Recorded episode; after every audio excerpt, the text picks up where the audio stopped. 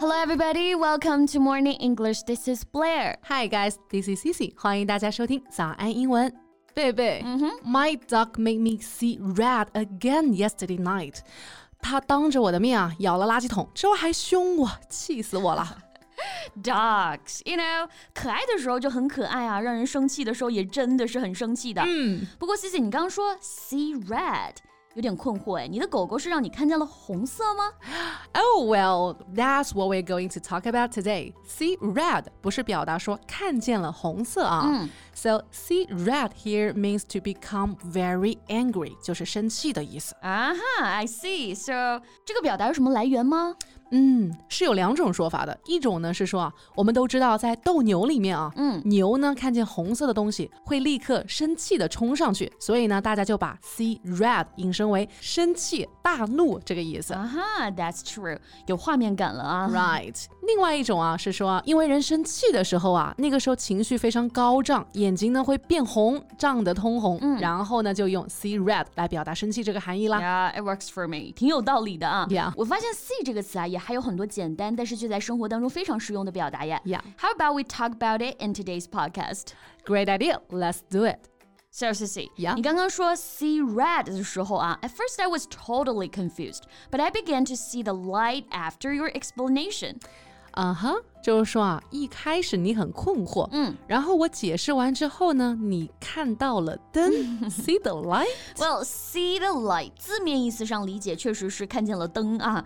当脑袋上一团雾的时候，看见了灯，诶，那不就是恍然大悟了吗？明白了吗？领悟了这个意思啊。 Wow, cool! So if you see the light, you suddenly understand something you didn't understand before. That's right，很多人会觉得三十岁呢是人生的一个节点，很多人从这个时候开始明白很多事情，然后开始认真工作生活。嗯，Then we can say it wasn't until I was in my thirties that I saw the light and started to work hard。嗯，或者啊，我们经常还会说到啊，哎，这一番谈话真的是让我醍醐灌顶，如梦初醒。嗯，也可以用到这个表达。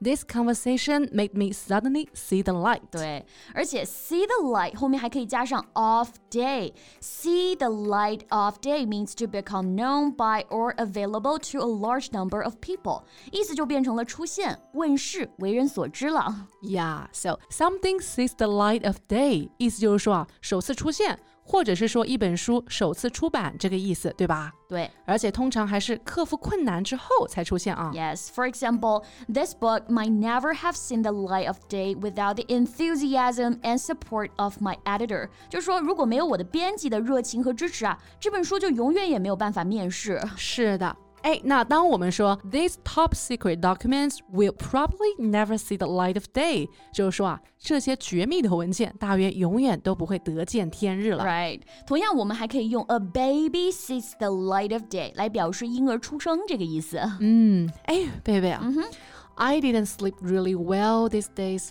and I think I saw things this morning. So what was it? What did you just see? No, I see things here means I'm imagining that things are happening, but when they are not. 哦，就是说有幻觉了是吧 ？Now I know what exactly you mean here。没休息好是很容易会这样，就是晕晕的。 Yeah, so a good sleep is really important. Right，刚好这也让我想到另外一个很相似的表达啊，see double。So if you are seeing double, there is something wrong with your eyes, and you can see two images instead of one. All right, I see. 就是有重影了，看见重影了这个意思，对吧 Yep，在头脑发晕的时候呢，就容易 see double。每天中午午睡起来那一小会儿，真的就是这种感觉啊。是的，哎，我想起来啊，人生一次非常真实的 C double 的经历，就是大学入学的时候，那个时候不是要军训吗？嗯，第一天的早上啊，我时间没有把控好，还没来得及吃早餐啊，就和室友一起冲过去了。And then something just happened. I started seeing double, then I fainted. Sorry to hear that。所以空腹呢，还是不要剧烈运动啊。呀，深有体会啊！我还记得那种眼睛里冒星星的感觉，嗯，也就是那个时候啊，我才明白了为什么电视剧里面啊，人被撞了或是要晕倒了，会有那种星星的特效。 Right. I saw the light at that time.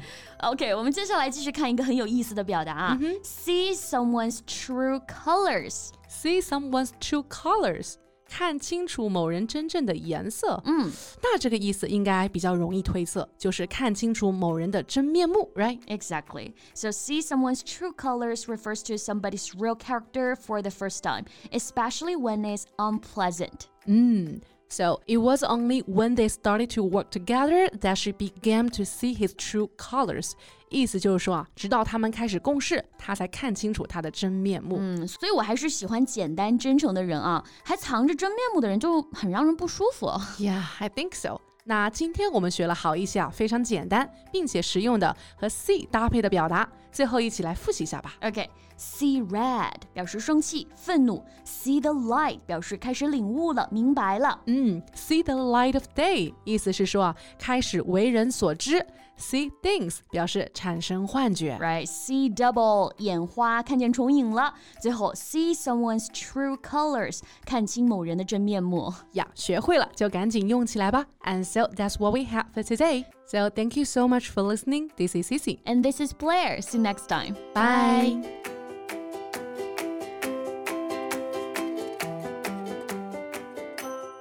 This podcast is from Morning English.